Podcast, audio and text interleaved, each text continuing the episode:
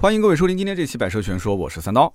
二月二十五号的时候呢，二零二一款的凯美瑞正式上市了啊！这车呢也是在我们后台咨询量非常大的一款车。那么这一次呢，其实是八代的凯美瑞的中期改款。那么现在呢，厂家都学精了啊，他喜欢把这个中期改款叫成全新啊，所以叫全新凯美瑞。那么其实并没有新到哪里去，那么只是增加了一些配置，然后外观小改一下而已。那么关注凯美瑞行情的人应该知道，这个车子呢改完款之后。它的终端优惠啊，毫无悬念的是比之前的一九款啊少了不少。那么甚至很多地方都是没有优惠的。那么二点五的车型订货，甚至要到五月底六月初才能提到车。二点零的话，相对来讲啊，货源还好一点。所以这个车子目前的阶段肯定是属于妥妥的不愁卖。那么更神奇的就是，很多人都知道二月底的时候新款凯美瑞要上市，大家都知道。但是，一九款的凯美瑞它的优惠啊，仍然没有下调的迹象。哎，它优惠基本上还维持在一万块钱左右，而且还不够卖。所以今年的一月份，凯美瑞的销量，一九款的销量反而是成功反超了雅阁。你说神奇不神奇？那么大家可能不知道啊，就这个新闻的重要性，我来解释一下。就是从十代雅阁上市以来，它的销量一直是压着凯美瑞的。去年甚至好几个月，雅阁直接是冲到了合资品牌的中级车销售冠军，排名第一。那么二零二零年的总销量。雅阁是超了凯美瑞两万五千台，你没有听错啊，雅阁比凯美瑞多卖了两万五千台。所以说啊，今年的整个的 B 级车的市场应该说好戏不断。今年的一月份，凯美瑞是销量突破了两万台，直接是用自己的老款啊，在没什么优惠的情况下，把雅阁给干翻了。然后紧跟着二月份又迎来凯美瑞的中期改款。所以说今年凯美瑞肯定是有很多的动作，它是很有想法的，对吧？它要盯着雅阁去打的。但是凯美瑞跟雅阁干架的时候，就导致第一名既不是雅阁，也不是凯美瑞。那有人说第一名是谁呢？第一名是去年年底啊，全年销量排名第三的迈腾。你说神奇不神奇？之前是迈腾眼巴巴的看着第一名跟第二名雅阁、凯美瑞轮番来做，结果一下子今年一月份，迈腾排第一。那么一月份的销量超过雅阁跟凯美瑞是两万三千七百四十九台，其实差距并不是特别的大啊。那么应该讲，这算是一个小三上位了啊！之前排第三，现在排第一。那么其实你了解终端市场就很清楚，为什么会这样了？因为迈腾的 1.4T 这个版本的入门款啊，十八万六千九舒适型，优惠能达到四万多块钱，落地价不到十七万。你想一想，十七万不到买一个迈腾是什么个概念？所以一下子就拉动它的终端销量了。那么这年头，你想，你买一个昂克赛拉2.0的智雅，一万出头一点的优惠，落地还要十五万多一点。你多花一万多块钱可以买个迈腾 1.4T，它不香啊？只是很多人不知道这个事情而已。那么我相信听节目的听友，很多人都是手里面拿着十五万到二十万啊，不知道该买什么样的车型。那么今年的合资 B 级车市场，我觉得你一定要好好的关注关注，它会有很多的一些变化。那么凯美瑞中期改款之后，它的价格变动了多少？它的配置又增加了多少？未来的行情走势到底怎么样？以及现在网上传的这些啊，凯美瑞的发动机啊，进口变成国产啊，啊后悬挂有些变化啊，还有就是之前闹过一阵的这个机油乳化的问题，到底有没有解决？那么今天这期节目，咱们就好好的聊一聊，我希望能够帮到正在纠结要买车的朋友。我们都知道啊，八代的凯美瑞是从二零一七年正式上市，卖到现在的话也快四年了。那么这个时间点。差不多正好是它的一个中期改款，因为它一代车型基本上生命周期应该在六到七年。那么首先我给一个结论，就是八代凯美瑞的中期改款，它的改款幅度其实远远没有当年的七代车型中期改款改的那么彻底。那么所以网友就很聪明，如果说一台车它中期改款改得很彻底，它会在后面加一个半啊，比方说当年的七代凯美瑞中期改款完之后，别人就说这个叫做七代半凯美瑞。但是这一次的八代改款其实不是很彻底，所以大家就称之为叫二零二一款凯美瑞。你甭管厂家说什么全新不全新，那网友都很聪明啊，他们只会称呼你是二一款啊，不会说你是八代半。那么这一次呢，我们先看看定价有什么变化。二零二一款的凯美瑞的官方指导价是十七万九千八到二十六万九千八，它的起售价是没有任何变化的。但是呢，跟之前的一九款，它主要区别是在于二一款对几个配置的定价是做了一个下调。那有人说下调不是好事吗？啊，你不要着急，你听我往下讲啊。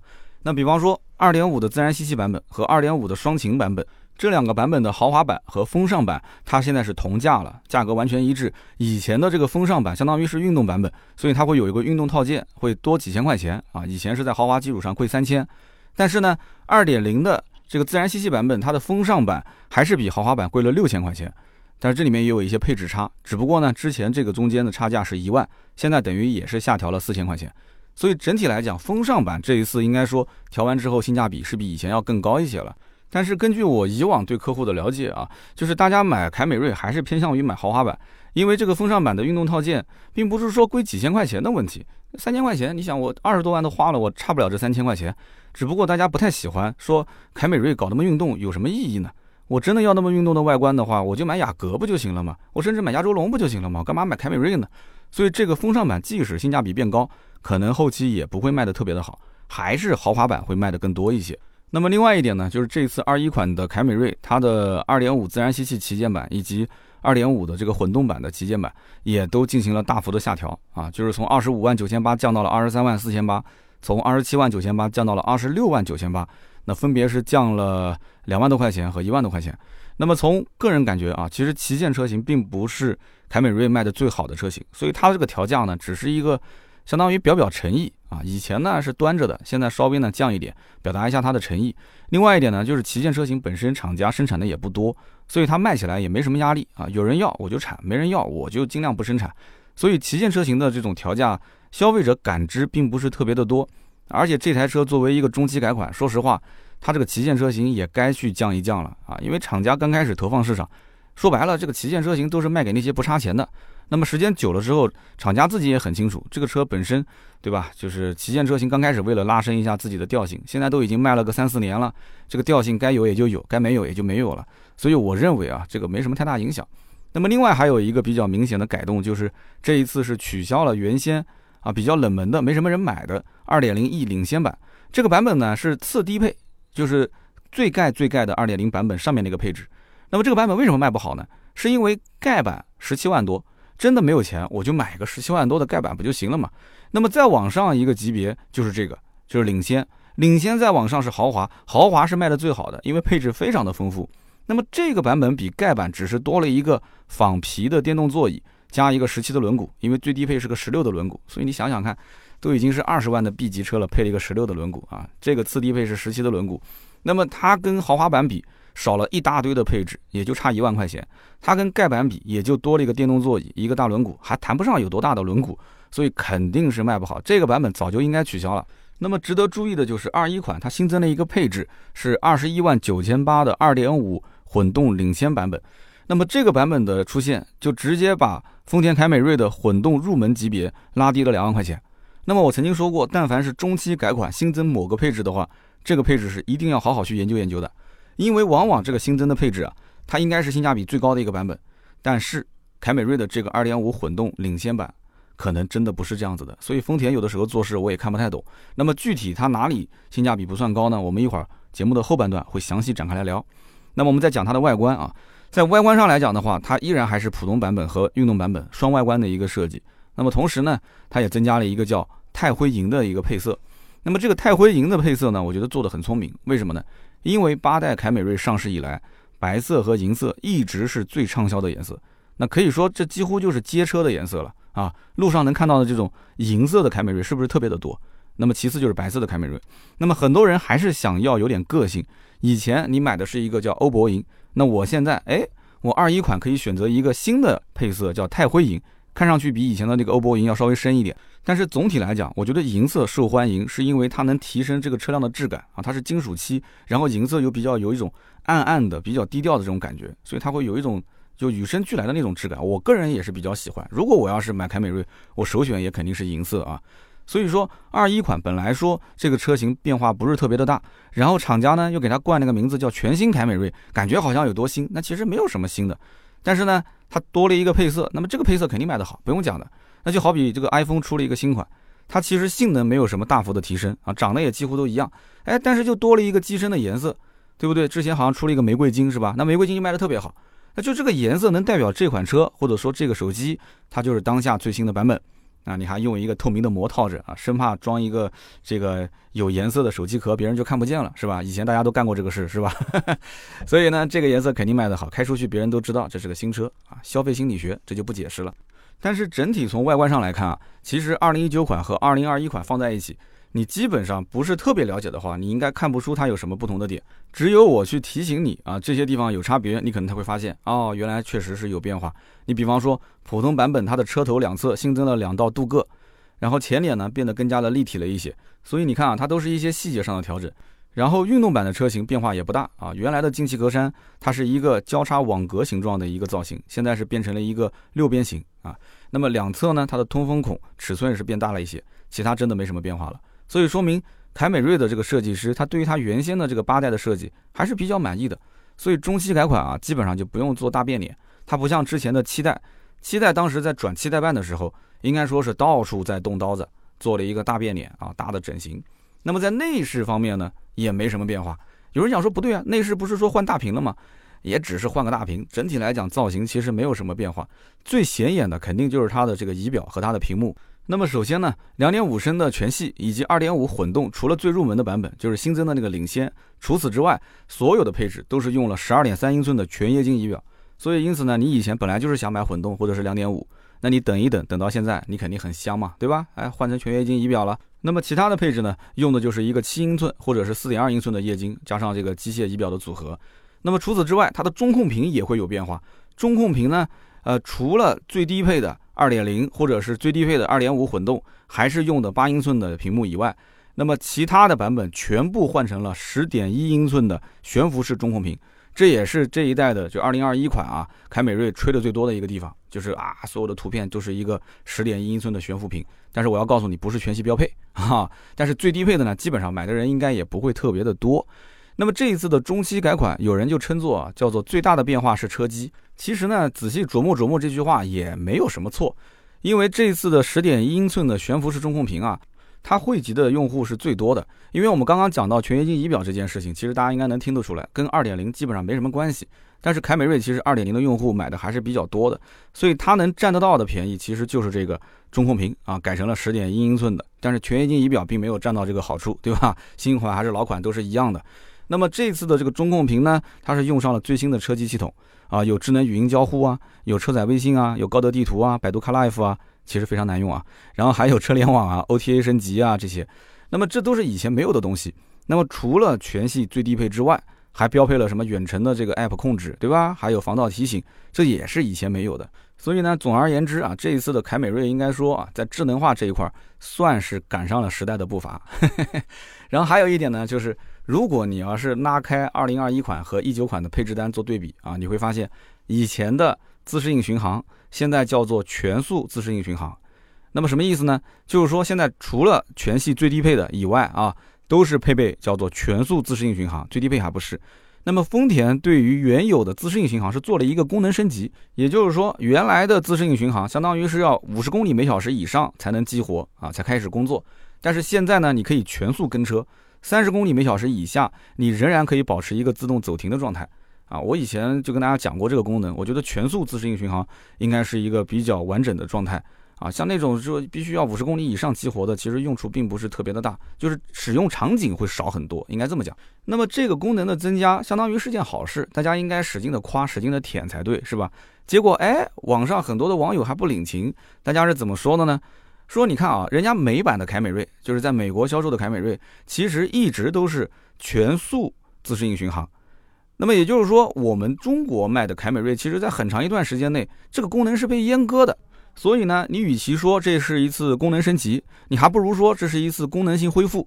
也就是说，终于国内跟国外是同等对待了。所以你看这话说的，我估计广汽的厂家应该都是气得鼻子不来风，是吧？我明明给你升级了，你还说这种话，对吧？那我以后就不给你升级了，是不是？那么除了以上的这些啊，什么拉个皮啊，啊，换个大屏啊，补足一些功能之外，二一款相比一九款，确实也是有一些正儿八经的增配啊。比方说，一九款最低配是没有屏幕的，你没有听错啊，一九款没有屏幕啊，最低配。那么现在呢，最低配给你一个八寸屏了，好歹有个屏幕了嘛，对吧？那么之前全系都没有车道保持，现在呢，除了最低配之外，都开始标配车道保持了。那么有了车道保持，可以实现 L 二级的自动驾驶，所以终于是赶上了 L 二级的这个自动驾驶这趟车。那么之前呢，这个副驾驶电动调节也不是每个配置都能标配，现在呢是除了最低配以外都开始进行了标配，所以它后排的舒适度呢可以进一步的提升。那么刚才总是听我讲，除了最低配，除了最低配，除了最低配，那么也就是可以理解，最低配的凯美瑞，你根本就不值得入手。这种车型一般都是直接发给那些网约车公司，对吧？去去租赁也好，当网约车也好。但是之前我们也提到过，二点五的自然吸气和二点五的双擎，它的旗舰版不是有一个比较大的价格的下调吗？啊，调了一万，调了两万多块钱。但是呢，伴随着价格的下调，它的配置也是缩水了一点。原来呢，这两个配置都有并线辅助，现在都没有了，取消掉了。原来的自然吸气2.5的旗舰版本，它有360全景影像，现在也没有了。哎，一个旗舰版竟然原来有，现在还没有，所以我也不知道他是怎么想的。那么，但是你想想看，这个新款跟老款之间差价毕竟有一两万，对吧？然后又给你新增了这个全液晶仪表，又是大屏幕，对吧？所以有些客户可能一边是骂骂咧咧，一边呢想一想，哎呦算了，反正我也就喜欢这个车，本身就要上旗舰版，那就买吧。不过呢，我卖了这么多台凯美瑞，到今天为止一辆没有卖过旗舰版啊。反正我了解的旗舰版的销量是非常非常少。如果真的有那个预算的话，还买什么凯美瑞呢？你直接就上亚洲龙，或者直接买 ES 不就行了吗？那么最近一段时间，如果真的有人关注凯美瑞，肯定是在网上啊会看很多的资料。那大家一定是看到一个说法，就是2021款的凯美瑞它的后悬架减配了，它从原来的双叉臂式的独立悬架，现在变成了双横臂式的独立悬架。那么这个问题呢，我们团队也是做了一个研究啊，大家也在讨论，说到底是不是减配了？我们也是看了很多的资料，那么最后得出的结论是什么呢？就是没有减配。其实是一样的东西，这个绝对不是说帮他说好话啊，真的是一样的东西，只不过换了一个叫法。之所以网友会传说这个后悬架减配有这么一个说法，是因为之前丰田在官方宣传的时候不严谨，他在官网和他的行路上面介绍悬架的时候啊，是用了双横臂这个词，然后后来他自己也发现这是给自己挖了一个坑啊，于是呢他就内部文件啊就承认说其实用词不准确。所以你现在上它的官网，你可以看到，它又换回了双叉臂的这个说法。所以其实说白了，这个问题的根源在什么地方呢？我个人理解啊，根源就在于它其实现在用的是全新凯美瑞这个概念，它实在是找不到什么新的地方了，所以只能是给后悬挂换个名字。结果一换名字还换出事情来了，多此一举啊！所以呢，对于这个2021款的凯美瑞的悬挂，啊我觉得没有什么担心的必要。那么首先网上你可以搜到新老款的悬挂的一个对比图。同时，你也可以自己去店里面看一看啊，你看看我说的对不对？那么你再想一想，一个成熟的车型，它的悬挂系统其实已经把成本压得比较低了，卖了这么多台车，对吧？成本摊销。但是在中期改款的时候，你让它突然去改变悬挂，这里面涉及到研发、匹配、生产、供应链各个环节，所以从成本的角度来讲，他想换悬挂，它也不划算。就从成本角度来讲的话，极其不划算。这个车再过个两三年就要进行大换代了。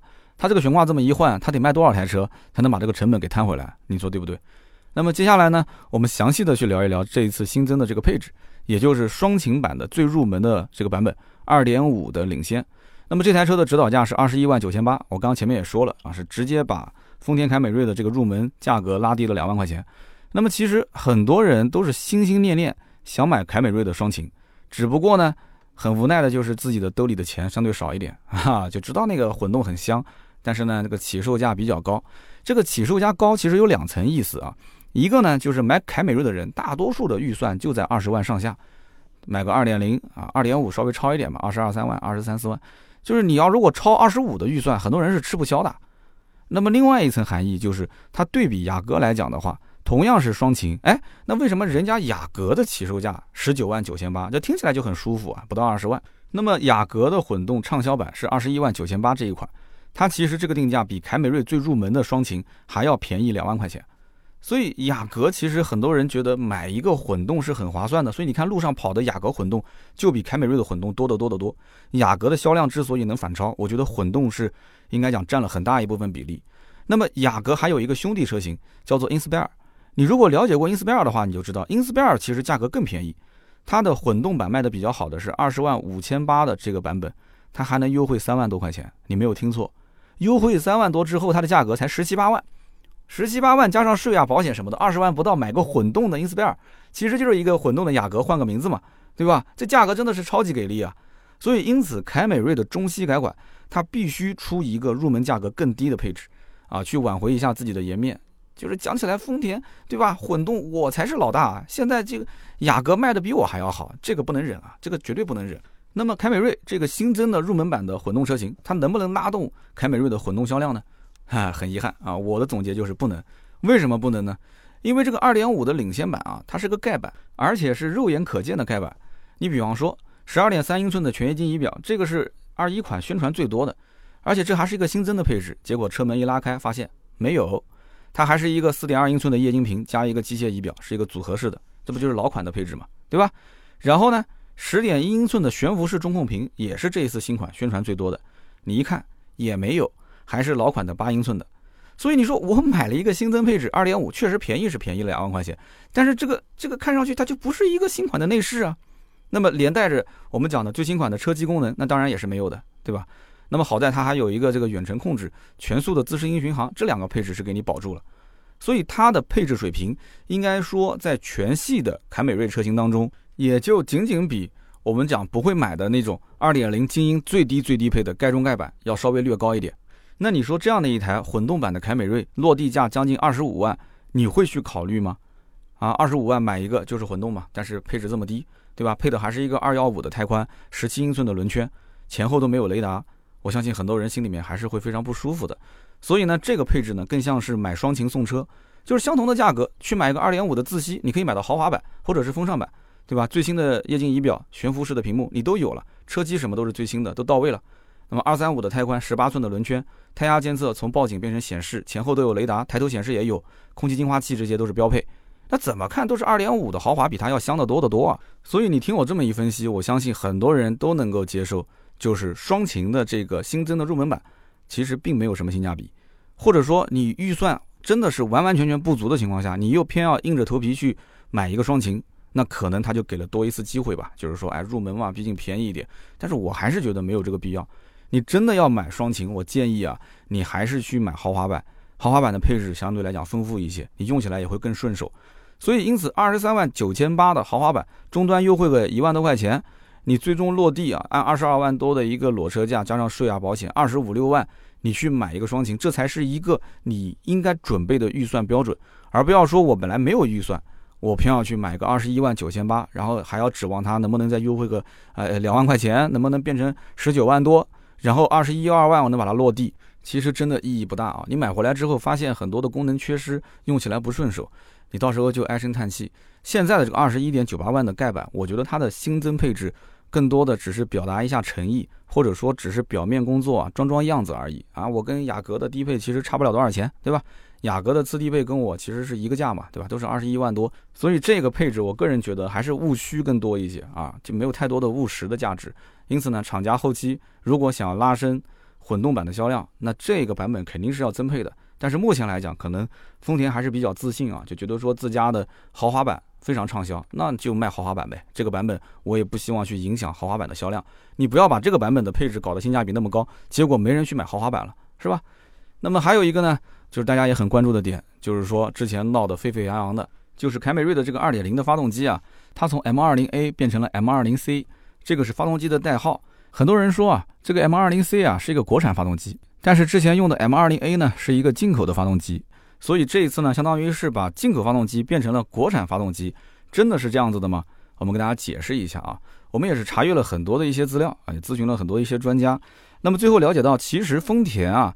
它现在使用的这个所谓的国产 M20C 的发动机，它的可变正时气门系统啊，它的 VVT 马达和燃油管用的的确是进口部件，但是其他的部件都是国产的，所以这个发动机就是现在争议最大的地方。有人说是国产，有人说是进口的，因为有人看到侧面啊是印着 Made in Japan 的字样，不是这个概念，它只是一部分的配件是日本原装进口的，而且你也不要去迷恋说进口的配件就一定质量好。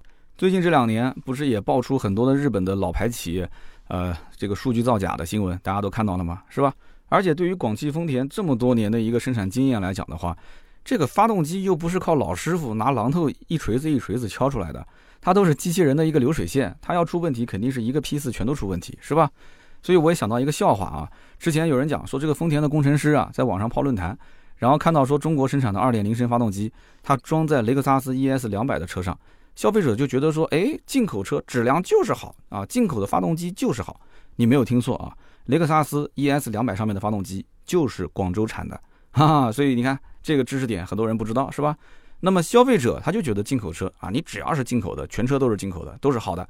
那么装在国产的凯美瑞的车身上，消费者就觉得说，哎呀，你看丰田就减配了啊，凯美瑞的这个二点零是个国产发动机，不好不好不好。于是呢，这个工程师灵机一动。就跟上面的领导就提建议说，你这样子吧，你把这个 M20 系列发动机啊，全都出船，哎，然后到日本去逛一圈，再拿回来装车，然后呢，这不就变成一个进口的发动机了吗？所以网友就调侃，这个叫做镀金2.0发动机，镀金海外镀金回来。其实呢，我觉得大家关注的点有一点点跑偏了。这个2.0升的版本啊，它主要的问题其实不在发动机上，你应该关注的是那一套 CVT 的变速箱，因为2.0升的凯美瑞在2016款之后啊。它其实是把它之前六 AT 的变速箱换成了 DS CVT，这个变速箱呢，当时吹的是很神奇啊，因为它的低速是用了一个 AT 的齿轮，相当于是个 AT 加上 CVT 的变速箱，技术确实是很牛逼，这个没什么好讲的。但是后来也是出了一些问题，就是这个 CVT 的变速箱结构呢，应该是很简单的，对吧？它的动力输出应该很连贯，质量应该是相对比较稳定，这是它的优点。那唯一就是它不太能承受，比方说比较大的扭矩，起步速度不是特别快啊，皮带容易打滑。那么高速上的油耗呢，也并不是特别的低，所以这都是它的一些缺点。那么丰田给这个 CVT 的变速箱加上一个低转速区间的一个微型的，相当于 AT 变速箱的一个工作原理，所以呢，它可以提升起步的动力，然后减少它扭矩区间它这个磨损对于 CVT 变速箱的一个寿命影响。但是这个 CVT 变速箱比起以前的传统 CVT 啊，结构要复杂很多，所以会导致车辆正常使用的过程中啊，它可能会有顿挫或者是有异响。所以后来一汽丰田和广汽丰田都发现这个问题了，那么因此就召回过当时的奕泽和 CHR，因为奕泽跟 CHR 的2.0也是用的这个 DS CVT 的变速箱。大家如果看过之前的召回计划的话，或者说你就是当时应该在呃一八年的九月份到。这个一八年的十一月份这个区间啊，生产的这个车主，你肯定是接到过这个召回的通知，是不是？那么当时这个召回政策只是针对 CHR 和奕泽，那么同样用这个变速箱的凯美瑞和雷克萨斯的 ES 两百，好像就没有过召回。但是呢，哎，客户这个质量的投诉好像也不是特别的多，所以这也是个比较神奇的事情。那为什么雷克萨斯 ES 两百跟凯美瑞二点零就没有那么多的投诉呢？所以这个我希望如果有大神，你也可以解释一下。但是买2.0版本的凯美瑞的车主，这一点我觉得应该是更需要注意的地方。那么至于说凯美瑞这个2.5升的版本啊，也有人提出，那么以前呢是 A25A 进口版的发动机，现在呢是变成了 A25C 国产版的发动机。这个说法呢不完全准确啊，我给大家补充一下，现在应该叫做开盲盒。什么叫开盲盒呢？就是随机发货啊。现在是 A25A 和 A25C 随机。你会发现很多的发动机啊，你看它的参数都不一样。你可能你提的是 A25A，他提的是 A25C 啊，是属于开盖有惊喜。那么理论上来讲，按照厂家肯定会说嘛，就质量肯定是完全一样，没有什么区别。但如果你非常较真，你就觉得说我要那个什么 A25A 的进口，那你就等呗，你跟销售慢慢的谈嘛，对吧？你说我版等 A25A 发动机，但是我提醒你一句啊，2.5升的版本它本身就是一个严重缺货的版本。你现在下订单，提车时间可能在五月底六月初。如果你这么矫情，你说我一定要一个 A25A，对吧？那好，那你就等呗。你可能到了今年年底还不一定能提到车。所以本质上来讲，我觉得区别不大啊。那么最后呢，还有一个很多人一直关心的问题，就是机油乳化。那么这边我也给大家可以稍微展开来解释一下，在发动机这个领域当中啊，机油增多的问题其实比烧机油更加普遍一些。只不过以前很多消费者他是没有注意到。没事儿，你不可能是把引擎盖给打开。没事儿，你回去用那个机油加注口，然后去研究研究有没有这个白颜色的小泡沫，对吧？那么业内呢，其实把这种现象称作为叫机油稀释。机油稀释的问题是每一个发动机的工程师在研发的时候都要面对的问题。那么这个里面的原理相对比较复杂，说起来也很枯燥。所以简单的讲，就是发动机冷启动的时候，它的曲轴箱的温度是比较低的，它串气就容易凝结水蒸气。那么混合燃烧之后的气体也会冷凝，然后跟机油进行混合。那么从目前来讲啊，看到的投诉案例其实绝大多数都是这个混动车型机油乳化。那为什么混动车型出现的概率更高呢？其实如果从机械结构上来看的话，TNGA 的这个2.0升发动机，它的气缸直径比较小，应该讲它产生这种湿壁现象会更加严重一些，它反而更容易出现机油增多。但是实际情况。基本上没有2.0的车主去投诉。那么更神奇的一点就是，2.5升的燃油版跟2.5升的混动这两种车型，它的燃烧室的结构是完全一致的。所以如果说是它的设计本身就有问题的话，那应该2.5升的燃油版的发动机也会机油乳化。那这个问题应该同时都出现啊。但是2.5升的投诉也很少，就最集中、最集中的就是2.5升混动。所以就基本上可以推断，是因为它的工况导致机油增多现象。而不是设计或者是批次的问题，所以呢，我们的关注点应该是在2.5升混动车型，它的整体的一个工况，它的逻辑是怎么样的？这台车子其实你冷启动的时候啊，它的发动机是不参与工作的，对吧？混动车型嘛，刚启动通个电，然后呢，它不存在所谓的怠速热车。那么机油增多的事件又是在2020年3月份前后爆发的，那个时候呢，刚好是新冠疫情趋于稳定之后，大家都是开始恢复生产了，恢复上班了。那么在那个时间点，很多的车之前都是长期停在车位上，可能十几天、二十多天都没有开，大家都是在家里面待着。那么这个时候开始恢复上班，很多大城市里面啊，它这个早高峰、晚高峰比较拥堵，红绿灯也比较多。那么在低速运行的时候，混动车辆的内燃机会出现高频次的熄火、冷机再启动的一个过程，那么机油就不断被稀释，然后呢无法完全暖机恢复。所以后来的机油乳化的问题，厂家并没有去处理，但是投诉会越来越少。为什么？因为疫情越来越稳定，很多的一些混动车主开始周末啊可以去跑个长途啊小长途去自驾。那么他把车子开到高速公路上面这么一巡航啊，发动机进入一个合理的一个暖机状态，合理的工况，那么这个时候机油增多现象自然就会消除。所以这就是为什么后来投诉越来越少的原因。那么我们反过来讲，如果说有人讲我买了一个混动车型，可是我就是属于你讲的那种。我一放就是几十天就不开，或者说我每天开就那么短途几公里，而且都是红绿灯，那你不就是刚刚说的是我吗？那我会不会遇到这样的问题呢？那我可以告诉你，机油增多对于你来讲基本上是不可避免的。那么怎么去解决呢？那当时你又花那么多的钱去买一个混动版的车型，现在你又不怎么开，那其实这是你的事情，对吧？我建议啊，你按照保养手册当中有一条叫做严酷行驶这样的一个保养方案，你去缩短它的保养的周期。啊，把它缩短到五千公里左右换一次机油，基本上就可以解决了。其实这个你大家就懂了嘛，就是还没有来得及去乳化，你就已经换新的机油了。那么比较尴尬的就是，你买混动车本来就是为了省油钱，结果你的油钱是省了，但是机油的钱又变多了。所以呢，你听我一句劝，如果你不是高频次的用车啊，中长途混合使用的场景，我是强烈不建议你去买混动车型的，特别是丰田的混动啊。那么我们再接着聊二零二一款的凯美瑞这个产品，就目前的产品力来讲。在市场上能不能打，扛不扛打？其实我觉得更大一部分是在于它是挂着丰田的标。很多人一听到丰田就觉得说，哎呦怪，丰田就是耐用啊，丰田就是保值。那么我们到底应该怎么去选呢？我们可以聊一聊它的一些老对手啊，比方说像跟凯美瑞一直有竞争关系的这个日系双雄雅阁。那么首先呢，凯美瑞和雅阁它在定价方面就会有非常大一部分的重叠。这两款车呢，也属于都相对来讲比较均衡的一个 B 级车。很多消费者其实比较纠结的就是价格啊、外观啊、空间啊、内饰啊、动力啊，它反正综合来讲都不能有短板啊，都要去对比。但是发现都差不多，都差不多呢，就不知道该怎么选。其实我觉得车辆符不符合自己的审美，就光这一条，你应该就可以直接 pass 了。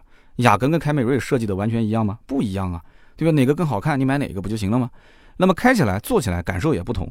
对不对？雅阁用的是一个 1.5T 的发动机，那么凯美瑞的话，畅销版本还是2.0跟2.5自然吸气，所以你去比一比，他们俩在运动性方面、舒适性方面，那总归是某一款车更有优势一些。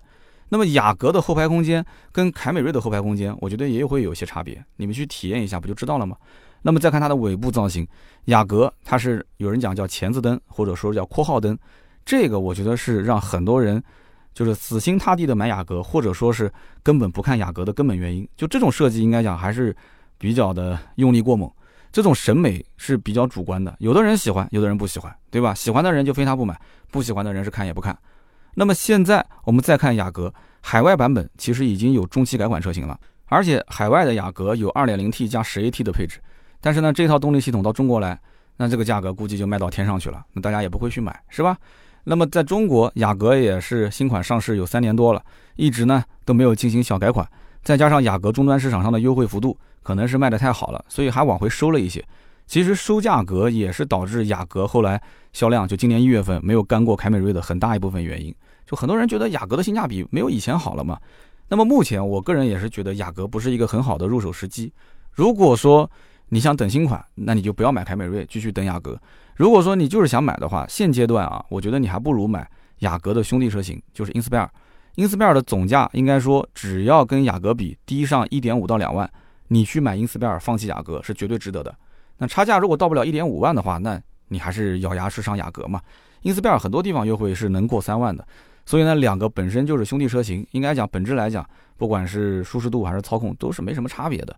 那么以前呢，日系不叫双雄啊，以前日系呢是叫做日系三雄啊，就把三剑客。那么除了雅阁跟凯美瑞，还有一款车就是天籁。天籁这个车子呢，我其实啊就觉得说它是定位不准。之前的公爵王，现在呢也沦落到大家都没人看的一个地步了。这这这怎么说呢？就是哀其不幸吧，怒其不争。就日产在整体的技术研发上啊，之前那个戈登事件也是因为日本人想把这个品牌拿回来，然后呢去做技术日产。就是它技术研发是落后于同属于日系阵营的本田和丰田，甚至马自达它可能都干不过啊。马自达你别看卖的不好，其实技术还是有的。那么目前如果提到日产啊，你还是搬出以前的这个所谓的东瀛战神 GTR 来的话，啊，很多人不买账的。GTR 离我们还是比较遥远。那么还有就是日本汽车文化里面 GoDM 的信仰，但是 GoDM 其实跟日产的车，日产现在能看到的什么轩逸啊、天籁啊，好像没有什么本质的关系啊。而且现在这个中国市场节能减排的一个大环境，这个 GoDM 的信仰还能持续多久啊？这也不好说。那么首先呢，天籁在刚刚换代的时候啊，很多人很期待。就比方说稍微懂行一点的，都会觉得说，怪天籁如果将来出一个四驱版的 2.0T 的车型，再配上一个 AT 的变速箱，那这个车子就起飞了，太香了，是吧？这不就是个沙发暴徒吗？结果2018年12月份面世啊，发现新款没有四驱。它其实本来就不需要四驱，对吧？然后呢，还是一个很老套的 CVT 的变速箱，然后发动机呢，竟然配了一个 K220 的，对吧？可变涡轮增压的252匹马力的 2.0T，那这个就很厉害了。这么好的一个发动机，结果匹配一个 CVT 的变速箱，然后这个车子你到底想什么样的一个定位呢？对不对？它是想走性能路线呢，还是想去走一个节油的一个路线呢？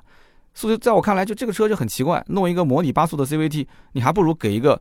我们知道以前的日产，就像英菲尼迪的 QX 三零跟奔驰的 GLA 其实是一款车嘛，你不如用同款的奔驰 7AT 的变速箱，那不就行了嘛？然后出一个四驱版本。但是更关键的是什么？就是大家其实不在乎天籁你的动力到底有多好，你的性能到底有多好。买这个车又不是图操控的，不就图个舒服嘛？就是两个大沙发啊。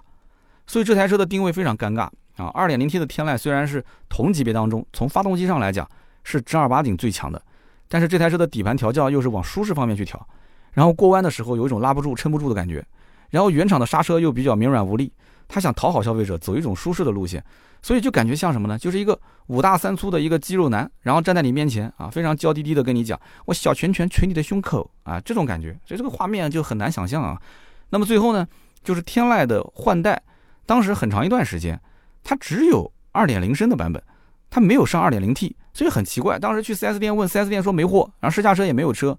当时据说是这个发动机当时在天籁的车上用的时候有点问题，所以我也觉得很奇怪啊。之前在 Q50L、QX50 车上用的也没什么问题啊，其实就是同款发动机啊，对吧？那为什么到了天籁上面就会有问题呢？那么后来呢，这个 2.0T 的发动机才陆陆续续的开始铺货，开始进行销售，然后压经销商，让大家去尽量推 2.0T 的版本，但是已经错过了先发优势。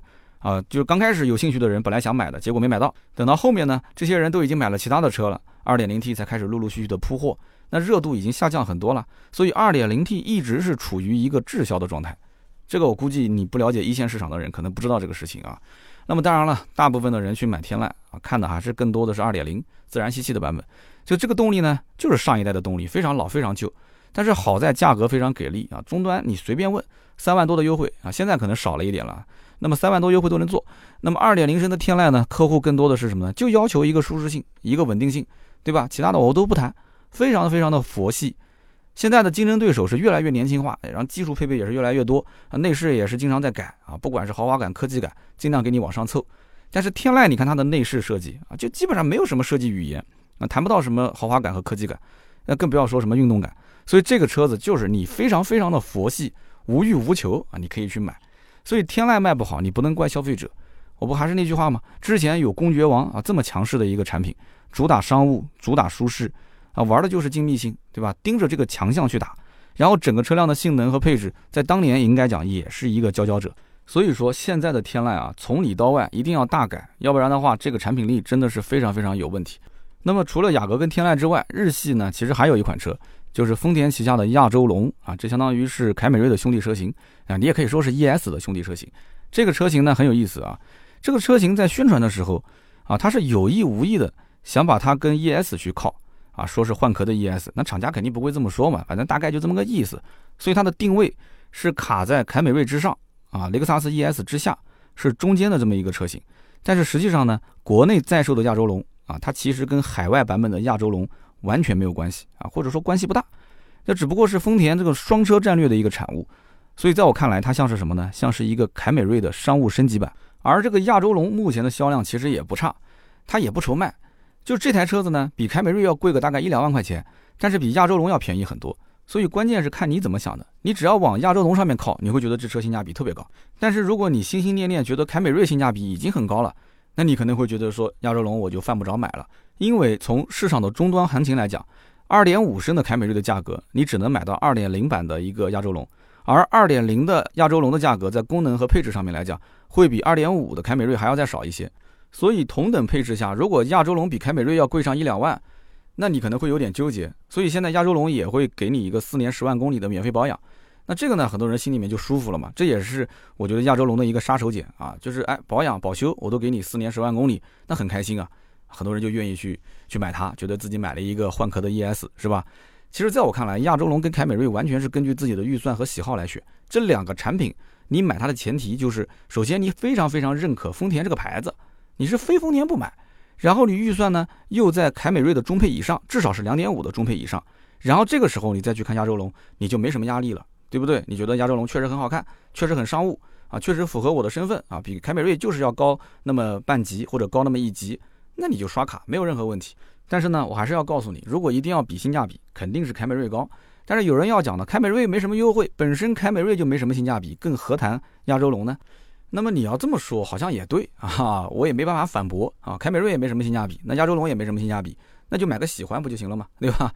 那么除了日系品牌的竞争之外，美系品牌当中，比方说别克的君威、君越啊，比方说迈锐宝 XL 这些车子也会有相互的竞争，跟日系的这个三强啊会有竞争。那么君威和迈锐宝 XL 都是中型车，实际上优惠完的价格几乎是等同于一个紧凑型的轿车。你不要不相信，很便宜。包括斯柯达的速派，优惠完的价格也是非常的便宜。所以呢，有一些人他的手头相对比较拮据一些，他可能到不了二十到二十五万这个区间，他可能只有十大几万。那么这个时候他会发现，迈锐宝的 XL，包括别克的君威，包括斯柯达的速派，这些车的落地价比起凯美瑞这些车啊，要便宜四五万块钱。这个不是个小数字啊，四五万块钱呢，对吧？那么实际上，凯美瑞和迈锐宝 XL 包括君威这些车，它的差别最大的，我觉得啊，除了外形内饰设计，就是动力方面。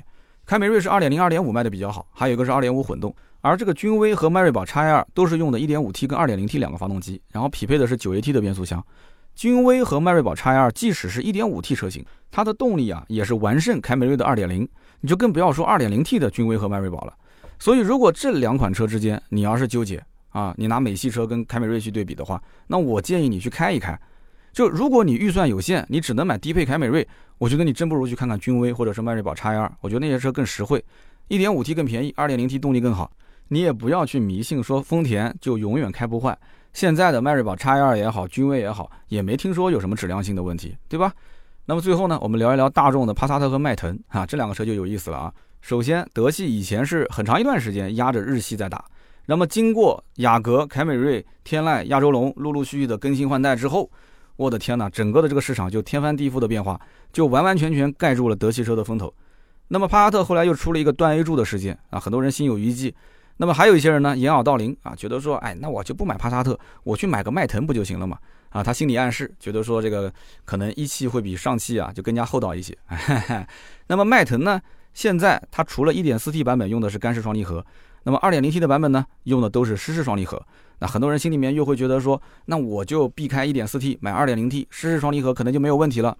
其实大众的双离合故障的问题啊，很早之前就已经在去找解决方案了啊，包括材质，包括它的逻辑。那么我之前微博就发过一条，当时是懂车帝非常专业的一个讲解，就是关于双离合。那么双离合这个视频，你可以在我的新浪微博“百车全说”，你直接搜关键词“双离合”，你就能找到这一个视频，讲的很专业。目前大众双离合的故障率啊，可以讲是降低了很多。它主要就是因为之前的摩擦片的材质是有问题的啊，低速一直在一二档来回进行更换啊，它过热的话会出现问题。那么现在就更换了之前博格华纳研发出来的一个新的材质。逻辑上呢，也比以前要更新了好几次，顺应了中国的一个道路环境。所以说，你就不要再担心什么所谓的双离合的问题了。就每个月几万台的车主在那边开着呢，对吧？你怕啥呢？要维权，大家一起维权嘛。那么同时，迈腾整体的车身啊，它的内部空间其实比凯美瑞要大很多。所以你看，整体的动力感受比凯美瑞要好，空间要比它大。如果双离合不出现问题的话，那你觉得这台车的性价比怎么样？所以因此啊，我们总结下来就是一句话：你如果天天在网上看评论，那你最终一定是买凯美瑞。那你如果说是自己亲身去试驾体验，那我觉得你极大的概率应该会选择迈腾或者是帕萨特。哈哈。那么 B 级车呢，横屏我们基本上也都说的差不多了。那么作为一个车主来讲的话，我相信买 B 级车还是比较有主见的。基本上花了二十多万，你应该也算是一个社会精英了，对吧？你不会来回徘徊，你不会犹豫不决，是不是？你之前也玩过紧凑级车，你玩过 SUV，家里面可能是增购，你对车子也也有一些自己的看法。凯美瑞这一次中期改款啊，真的不是特别的彻底啊。那么，二零一九款现在目前是一个啊停产在售的状态。但是据我了解，很多地方它其实在新款上市之前，已经提前把老款的货都给清掉了。如果你还是能找到这个货源的话，可能现在拿的优惠幅度基本上在一万块钱左右。那么新款呢，现在有些地方已经能够优惠大概三千块钱左右了。所以新老款如果就这么一点点的差距的话，那是买新款还是买老款呢？那毫无疑问肯定是买新款嘛。只不过可能老款有现货，新款要等个一个月或者是三个月，那我觉得也没有必要买老款。你二十多万都花了，对吧？你没有必要去省那一万来块钱嘛。今后在二手车市场，你一看啊，一个大屏，然后呢，一个一个全液晶仪表，我就清楚你是哪一代的车型了。那我给你估价的时候多个几千块钱也很正常啊。今后你车子开出去，只要稍微懂行一点的人一看，凯美瑞在市场上大家都很清楚的，对不对？哪个做二手车的人不玩凯美瑞呢？你这个一看就是个八代。啊，中期改款之后的新版本，那个就是一个八代中期改款之前的，那两台车子肯定有差价，不用讲的啊。所以相信我，买新不买旧，没错的。所以我个人认为，中期改款之后的凯美瑞还是豪华版最畅销，不要看其他的了。不管是二点零的、二点五的还是混动的，你就看豪华版这个配置就可以了。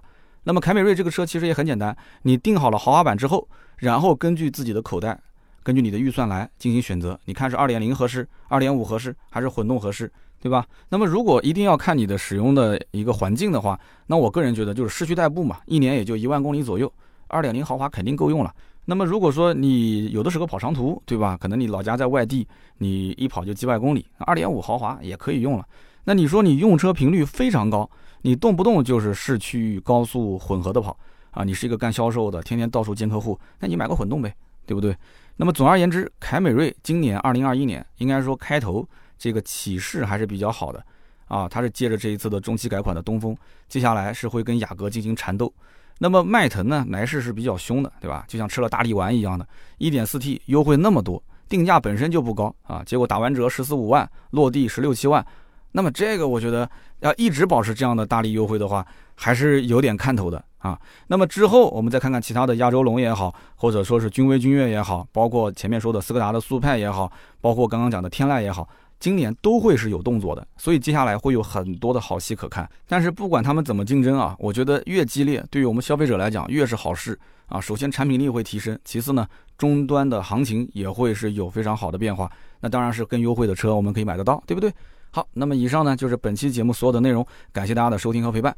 关于合资的 B 级车，我相信很多听友也是车主。今天这期节目的下方也欢迎大家留言讨论，留言互动是对我最大的支持。我也会在每期节目的留言区抽取三位，赠送价值一百六十八元的芥末绿燃油添加剂一瓶。那么好，下面呢是关于上期节目的留言互动环节。上期节目呢，我们聊了标志换标的事情，然后延伸聊了标志的各款车型以及法系车它在走下坡路的这一个历史的渊源。那么我看到评论区啊，非常多的人留言，非常给力。大家呢也比较懂法系车，很多人就是车主。那么上期节目有一位叫有种放学别走，这名字起得好啊。他说我是七年的标致车主，今年呢标致打电话告诉我，说你可以到就近的标致 4S 店啊免费做一次保养。我半信半疑的就去了，哎，结果果然做了一个保养，然后没花一分钱。我觉得光是这一点，很多品牌应该都做不到位吧。那么过去几年标致跟起亚的销量都在下滑。但是大家都为标致感到可惜，没有人可惜起亚。哎，你觉得是怎么回事呢？我认为标志这个品牌，它拥有一群忠实的粉丝。那个论坛里面整天黑标志的，一定不是标致车主。我自己就是标致车主，我开了七年的标致三零八，我没出过什么问题啊。车身用料很扎实，我跟大众啊、丰田啊、本田啊都撞过，我从来没吃过亏。我为什么要送他芥末绿呢？大家应该都知道，就是最后这一句：我跟大众、丰田、本田都撞过，从来没吃过亏。我觉得你太厉害了啊！太厉害了，太厉害了！就冲你这一点，我觉得要给你加一瓶芥末绿啊！你这个事故车将来估计也卖不了多少钱了，加个芥末绿好好开吧，就别卖了，好吧？那么下面一位听友是幺五八幺七三六 G E X Z，他说我是现任标致三零零八的车主，其实呢就是你说的二零一五年标致最鼎盛时期购入的。那么标致的车子现在是越来越边缘化，当初呢我是被它的这个啊座舱那种非常独特的设计，包括它的这个后尾门我所吸引。不过呢我的标志是二点零自然吸气的，到今年呢也快要六年了，总体来讲用的还是可以的，那就继续开呗。所以你看。标致车主的使用年限都非常长，啊，所以他们都知道这车子要卖肯定不值钱，但是开起来还是挺好用的，对吧？你看我们上期节目就是这么说的嘛。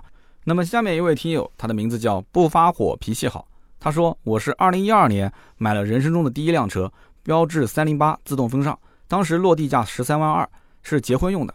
那么这个车呢，真的就是一个祖宗。夏天呢，江苏这边啊就非常的热，这个车冷风开到最大。长途开两个小时，下车之后浑身上下全是汗，脸上都是汗，所以我非常尴尬。然后就是发动机异响，偶尔呢会有像拖拉机一样那种啸叫，去 4S 店弄一下呢就没有了。然后呢变速箱的问题啊，4AT 的变速箱顿挫感我就不谈了，经常出现挂前进档踩油门车不走。他说你没听错，就是挂前进档踩油门车子不动。那么打电话给客服，客服跟我讲，你把发动机关闭，然后重新启动一下就好了。结果还真的就好了，哈哈。然后还遇到过胶条脱落等等问题，所以这个车子呢，我开了八个月，我实在忍无可忍，就跑到二手车市场想把它卖掉。结果逛了一圈二手车市场，最高最高啊，八个月的新车啊，十三万二落地，最高给到六万五回收。我当时心都凉了。后来呢，我想换一辆东风日产的天籁，我就把这台车开到 4S 店去置换，结果 4S 店给我开出了八万的置换价格，我当时想都没想，直接就卖给他了。后来我才知道，东风日产收了我这台车之后啊，半年都没有卖掉，最后这台车是原价卖给了他们的女销售啊。关键是最后你看女销售这个很关键啊，所以呢，我在想你这个天籁当时买的时候啊，我不知道优惠了多少钱哈，你也别觉得你占了便宜了，你是不是天籁当时的新车优惠不大啊？就完全是啊，把这个新车的优惠贴到了你的二手车置换里面，让你感觉舒服一点。但是这个故事就告诉我们什么？就标志不保值，确实是公认的啊。三零八自动风尚啊，买回来八个月，损失了将近一半的钱啊，这的确是一个血淋淋的教训。所以，我们通过这三条留言，大家会发现什么问题啊？就是如果一台标志你买回来一直没出现什么问题，大家绝对会成为法系车的粉丝。但是，一旦要是遇到像最后这一位，就是总是开这个车遇到问题。他可能就会放大这个问题，他会觉得说，你看法系车，你看早就觉得这个车子可能会出问题，果不其然啊，出现这么多的问题，他就恨不得明天就把它卖掉。但是，一旦要去卖的时候，发现又不保值，所以就会接连让你产生一个负面的情绪，所以就导致大家会吐槽。那么，所以你看论坛里面有人讲说骂法系车的可能不是法系车的车主，但是我告诉你，骂法系车的可能就是法系车遇到问题的这些车主。所以，法系车的品控很关键，很关键。法系车如果做不好品控的话，就会出现特别多的像最后一位这个听友一样。但是如果他要是做好品控的话，我们就不说什么科技上的突破啊，就做好品控，那法系车绝对不是现在这样的一个局面了。大家说是不是？好的，那么以上就是今天这期节目所有的内容，感谢大家的收听和陪伴，也欢迎去关注我的新浪微博“百车全说三刀”。微博上呢，每天会更新十几二十条的我的原创内容。那么同时，我们的订阅号“百车全说”，大家可以看一看我们原创文章。还有我们的微信群，可以添加微信四六四幺五二五四，联系盾牌就可以了。那么今天这期节目呢，就到这里，我们下一期接着聊，拜拜。